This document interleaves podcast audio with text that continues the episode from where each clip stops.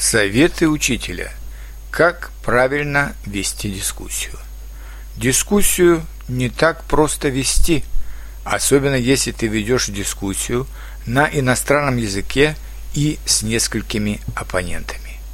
В любом случае, дискуссия будет успешной и полезной, если каждый участник дискуссии будет отдавать себе отчет, что истина не принадлежит никому, в том числе ему самому.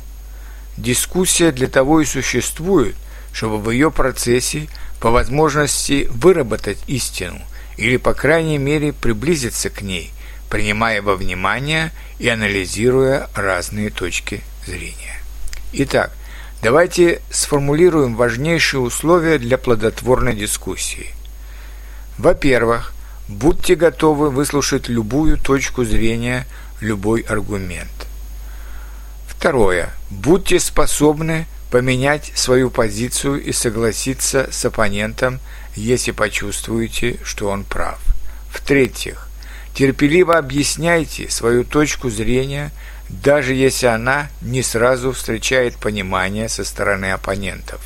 В-четвертых, ищите все новые аргументы для защиты своей точки зрения.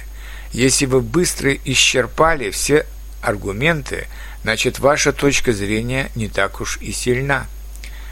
В-пятых, отрицая какую-либо мысль оппонентов, объясните причину несогласия и аргументируйте его. Критикуя чужую точку зрения, предлагайте что-то взамен. При этом вы должны доказать, почему ваша идея лучше идеи оппонента. Громкий голос – плохой аргумент в споре – Помните римскую поговорку «Юпитер, ты сердишься, значит, ты не прав». Чужим идеям противопоставляйте свои идеи, а не свои амбиции. Не ссылайтесь на чужие авторитеты.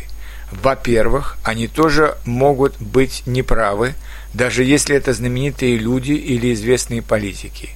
Помните, что вы сейчас представляете свою точку зрения, а не точку зрения этих известных людей. Ищите слабые места в позиции оппонента, а не в нем самом. Будьте уважительны по отношению к своему оппоненту, и тогда он будет уважителен и к вам. Прочитайте еще раз все эти советы и постарайтесь воспользоваться ими при первой же дискуссии. Желаю успеха!